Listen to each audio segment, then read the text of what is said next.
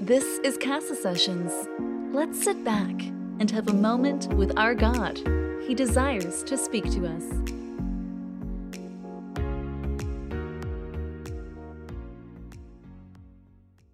Hey, what's going on, Casa Sessions? Wow, this is uh, such an, an awesome time, an amazing moment of life that we're really stepping into.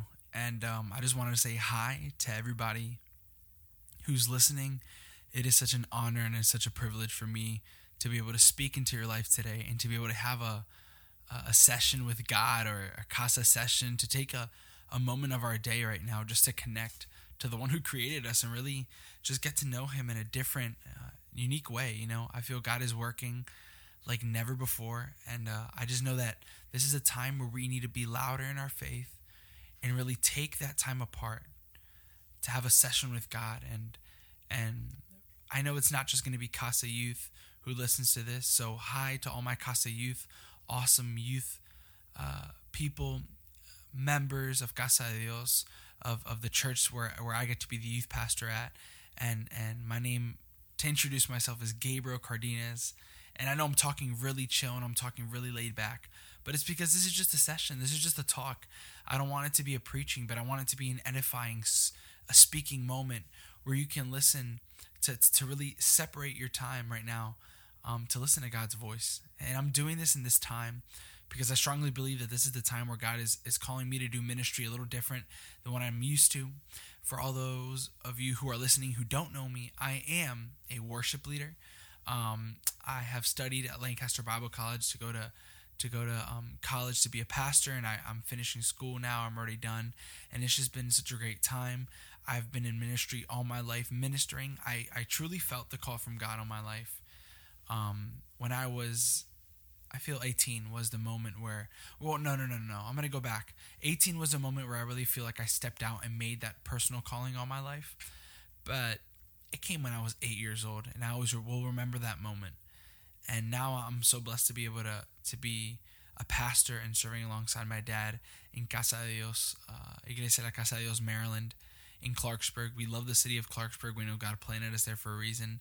It's been an 11 year journey of learning and, and laughter and crying and love. And it's been so much learning from God. And, and now it's such a crazy blessing of mine to be able to be a youth pastor and the worship pastor and be somebody who gets to speak a little bit of influence because I don't know anything. You know, I'm, I'm such a, a broken human being who doesn't deserve to be serving God the way he does, but God gets to use me, you know, in the life of of the youth at Casa de Dios, and I know many other people that I've been able to meet.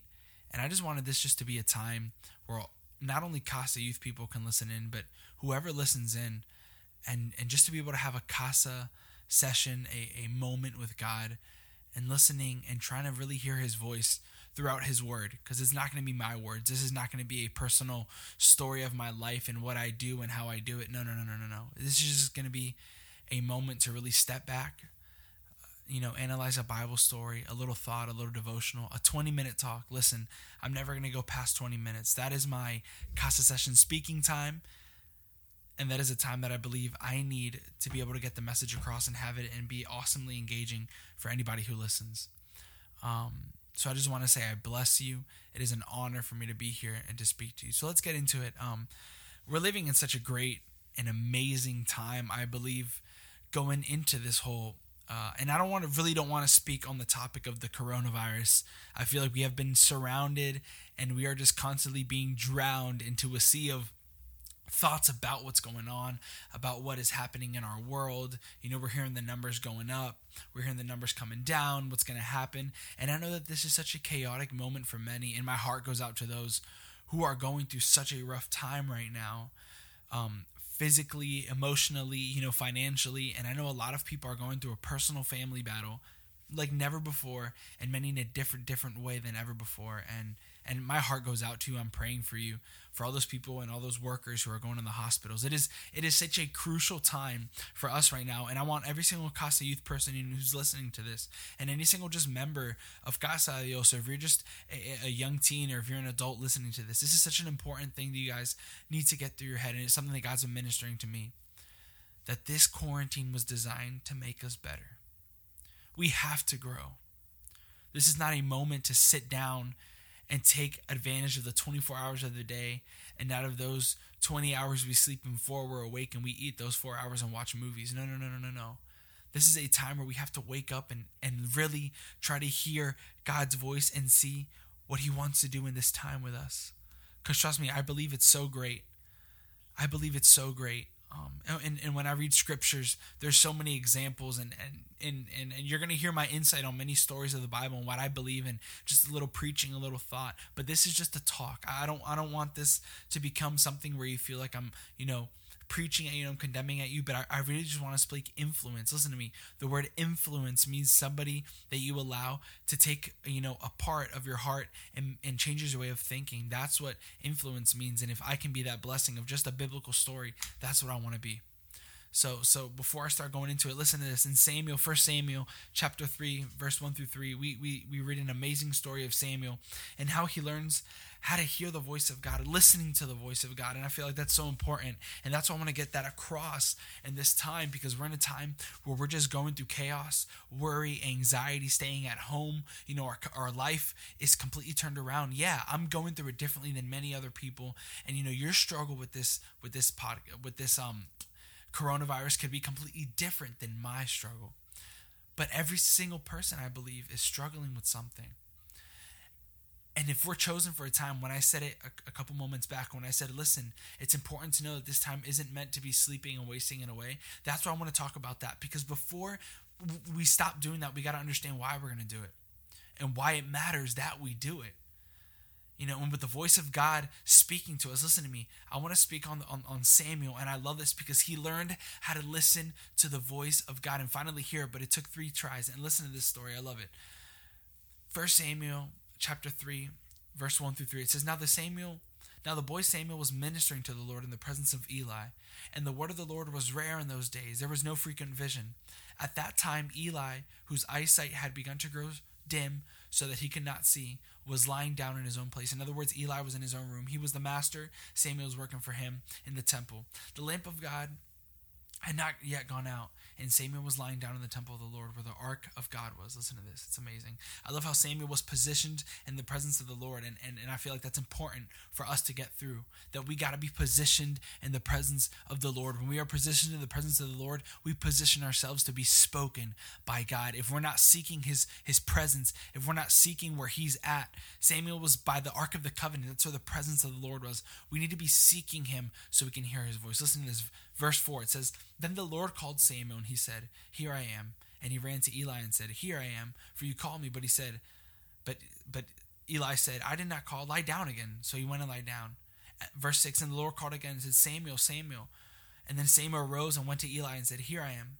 For you called me again? But he said, I did not call you, my son, lie down. Now Samuel did not yet know the Lord, and the word of the Lord had not yet been revealed to him. In other words, Samuel wasn't wasn't able, he was too young to know that it was God speaking to him. So I love, I love this. Verse 8. It says, And the Lord called Samuel again the third time, and he arose and went to his master Eli and said, Here I am. Did you call me? Then Eli perceived that the Lord was calling him. Eli, in one moment, and it said that Eli had stopped hearing the voice of God, and that's why Samuel was being called because Eli had let sin come into his house. Eli remembered what the voice of God, and he remembers and he realizes that God was trying to speak to Samuel because he at one moment used to have a great relationship with the Lord. So listen to this. Then Eli perceived that the Lord was calling the boy. And I want to call him that. That's amazing. Because maybe you're not where you used to be with God, but that doesn't matter because you still know the essence of God when you hear it or when you feel it. Because the Son of God always knows who his Father is. So hold on to that for whoever's listening. I don't care how far you are away. You know what the presence of the Lord tastes like, feels like, and how it makes you feel. Because it's love and it's peace. So you'll never forget that taste and, and that feeling of, of love. So always remember that. It's not too late to come back to the feet of God. Amen. Sorry, I had to pause there, and, and that's what I want. Because during this, I know God's going to be speaking, and I really want to, you know, have fun with this and and use this time. Listen to me, guys. Use this time in quarantine to glorify God's name in anything we can do. Because it's time to work. It's time to to make something happen, so we can be changed before the presence of God. Amen. Okay, let's get back to the story. So, verse nine. Therefore Eli said to Samuel, Go lie down, and if he calls you, you shall say. See, Eli knew how he had to speak to God because he used to have a speaking relationship with God. I love that. Come on, that's so good. Go lie down, and if he calls you, you shall say, Speak, Lord, for your servant hears. So Samuel went and lay down in his place. Same, you know, I love it. Eli, Eli showed him that. Then we verse 10, and the Lord came and stood, calling as that other time, Samuel, Samuel. And Samuel said, Speak, for your servant hears. Look, listen to me. Samuel knew how to obey his master's voice. He knew how to obey his leader's voice. That's super important. Okay? Because we want to hear the voice, we got to obey those and those leaders that are already in our voice, in, in our head, and are already speaking to our hearts. We need to be people and we need to be servants who listen to our leaders voice because it matters. And then God speaks to those who have an open heart to listen to their leaders because they can accept authority. Okay. Verse 11 Then the Lord said to Samuel, Behold, I'm about to do a thing in Israel at which two ears of everyone who hears it will tingle. Wow. First, I wanted to speak on this. Point number one. It is crazy to think that Samuel was serving in the temple of the Lord and he chose to be a servant under Eli. And you see the respect that Samuel has for Eli as his leader and authority over his life. So, point number one right now, in this time that we're taking about it, to seek the Lord's presence. Listen to me. I know everything in church is online and it's different, but let's, point number one, choose to get under the voice of our leaders in this time. Casa Youth, listen to me. If you want to be spoken to by God in this time, you have to choose to get under under somebody's leadership's voice over your life, whether it's my voice, pastora's voice, or pastor's voice on our live services through devotionals. We have to choose. Let's let's choose to get under our parents' authority in this time. Maybe they're stressed about things and maybe going through money struggles. Maybe there's certain things that are coming over their head that we don't even know. We have to choose to get under authority. I love that. A good servant who knows how to hear God's voice chooses to get under authority. I love that. Look, verse 1 it says, Now the Samuel was ministering, and Samuel shows us that, that characteristic. It says, Samuel was ministering to the Lord in the presence of Eli. He was, in other words, under the servanthood of Eli. Listen to this. I, I, always say this, and you guys know that. It says, There's a special blessing that comes with obedience. How many of you guys say amen? If you're there right now listening, whatever you're doing, listening to this podcast, whatever you're doing, listening to this Casa session, say amen. There's a special blessing that comes with obedience. It is so important that if we want to be blessed by God, we must obey what He has told us to do. And most of us take advantage not to obey when we know what's correct. So listen to me. The only person who's cheating themselves out is ourselves because we're missing out on God's blessing. Point number two we must align ourselves with God. You're going to be like, Gabe, Pastor Gabe, uh, that's, that's really easy for you to say that's really easy for you to say because you know you live in the pastoral home you know? You're there and you know you got pastora praying every morning putting hands on you and it's really easy because your dad's a pastor and you guys can preach and you sing and you can do church at home. Listen to me. That does not change anything. You casa youth or whoever's listening to this please align yourself with god. Please. What does that mean? Align yourself to hear his voice. If we want to hear his voice we got to align ourselves with the creator of heaven and earth please, if we're taking this time to waste, if we're taking this time to watch TikTok, all I'm not, I'm not going on it. I'm just opening my heart as, as a leader. If we're wasting time, hours, why don't we take time to align ourselves with what God wants? Let's read His Word. Let's jump into it. And this sounds like a preaching, and you know what? I'm just gonna let God do what He wants to do. But please, Casa Youth, listen to me. Let's take advantage of this time to learn how to listen to God's voice. Many, maybe of you guys don't have never heard it and you guys are are, are, ye, are, are yearning to to hear that. And you maybe doubt that god exists because you've never heard his voice. Listen to me. When we align ourselves with god we position ourselves in the presence of the lord next to the temple. We we get to hear god's voice. Listen to this. Verse number three. I love this. The lamp of god had not yet gone out. Samuel was lying down in the temple of the lord where the ark of god was. It, it literally explains why he was so blessed and God wanted to speak to him. He would get to lie down next to the Ark of the Covenant in the temple. Wow, he positioned himself near God's presence. I don't know where your heart, or I don't know where you're positioning, not your physical body right now that we're home, but where are you positioning your soul and spirit? Where is your heart going to? What are you more focused on? Worrying and being scared? Are you positioning yourself listening to God's worship, listening to preachings, getting into the Word of God, reading a story, and allowing God to speak to our hearts? Because if we're not positioning ourselves near the presence, if we're not aligning ourselves, listen to me, you cannot hear the voice of God. Gosh, I love this story. Listen, we have to position ourselves to hear God's voice. Point number three, and I want to speak on this. Lay in your place if you want to hear God's voice. Lay in your place. God is not expecting you to go do something crazy or start serving right now, guys. We can't serve. Right now, me being a worship leader doesn't matter. I'm not leading worship on Sundays. Yes, I'm doing it for the camera, but not leading anybody physically to worship. I'm not there personally. We're not door greeting anymore. We're not getting early to pass vacuum vacuuming, cleaning, and get our class ready. Right now, we have to lay in our place, which is home.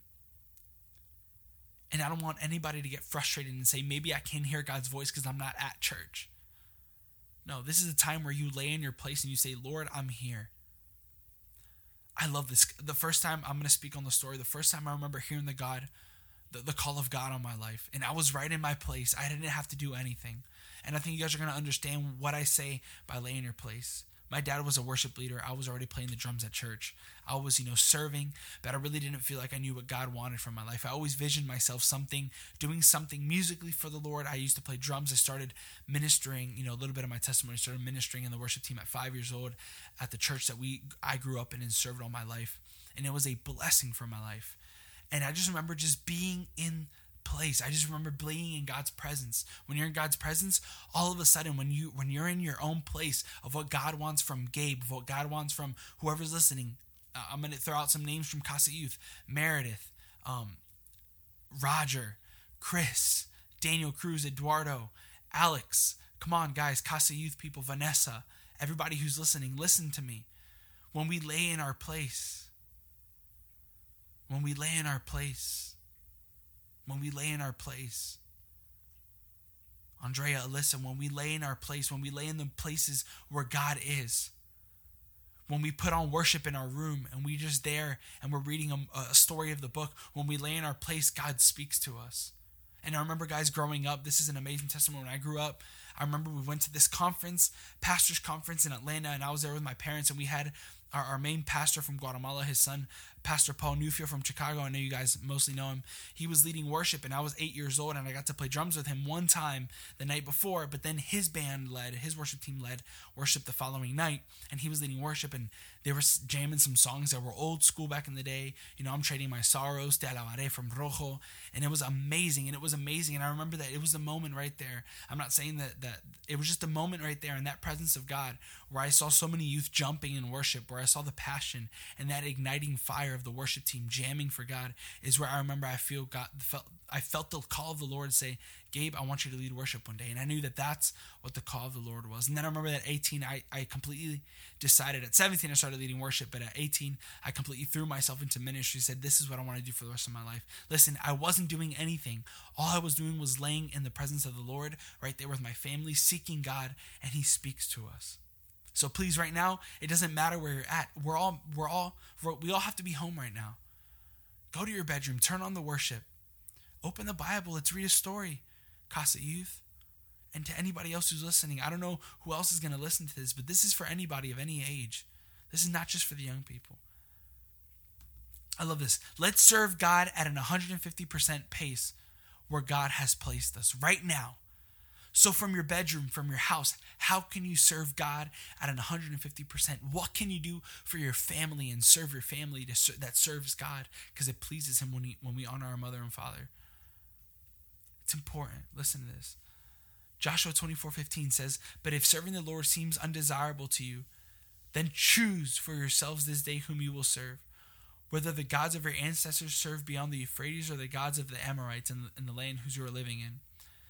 And Joshua states, But as for me and my house, we will serve the Lord. He desired and put that position in his heart and for his family for that time that they were going into battle and living rough moments. To say that me and him and his household were going to serve the Lord. He and his household were going to serve the Lord. And right now, if I want anybody listening to this to establish that we will serve the Lord in this time in quarantine. We will not come out. And, and I'm, this is the first episode. I don't know even how I did. I'm just speaking from the heart. I have my notes here. I prayed to the Lord before speaking everything I did, and I hope it's speaking to somebody. Because Casa Youth, listen to me. When we when we're able to go back into normal life, when we're able to get back things, when whenever that happens, let's be patient. Let's be kind. Let's enjoy this moment that God's given us with our family. Let's serve at Him at 150%. Listen to me, and let's listen to God's voice. When you serve Him, when we position ourselves, please listen to God's voice. It is so important. Because listen to me, God desires to speak to us. It doesn't matter who you are, what you've done. God desires to speak to us. Wow, guys, this was an amazing time, such a blessed moment. So I'm going to close this out in a prayer. I just want to thank everybody. I know this is 20 minutes, kind of to be 20 minutes on the dot. It was just a, a notes. I had my notes here. I prayed before starting this. This is episode one. I don't know how I did, but I know that God's doing something. So uh, if you just close your eyes wherever you're at, and I'm just going to close this out in prayer. Father, Lord, we ask, God, that you just keep on speaking to our lives, Lord, while we're in quarantine, Lord, while we're in this, living these times that we just uncertain of. Lord, all fear, Lord, all moments of anxiety, Lord, all worries of depression, Lord, and all those things, Lord, we, Lord, let us, Lord, follow back our heart so we position ourselves to listen to your voice. Lord, this is not a time to sleep, Lord, and to waste, God. This is a precious moment, a precious time, Lord, that you've given us to be one on one on one with you. Let this Lord podcast be of a blessing to all Casa Youth, all Casa de Dios. And let this Lord be a moment, Lord, where we get to hear your voice and desire your voice. And that when we come out of this, Lord, we're changed, Lord, and we're active and ready for you. We love you. We praise you in your precious name. Amen. Casa Youth, Casa Sessions, goodbye. I love you guys. I hope this was a blessed time. I will see you next time. God bless. Thanks for tuning into this episode of Casa Sessions. Let's grow as one with Him. The change starts with us.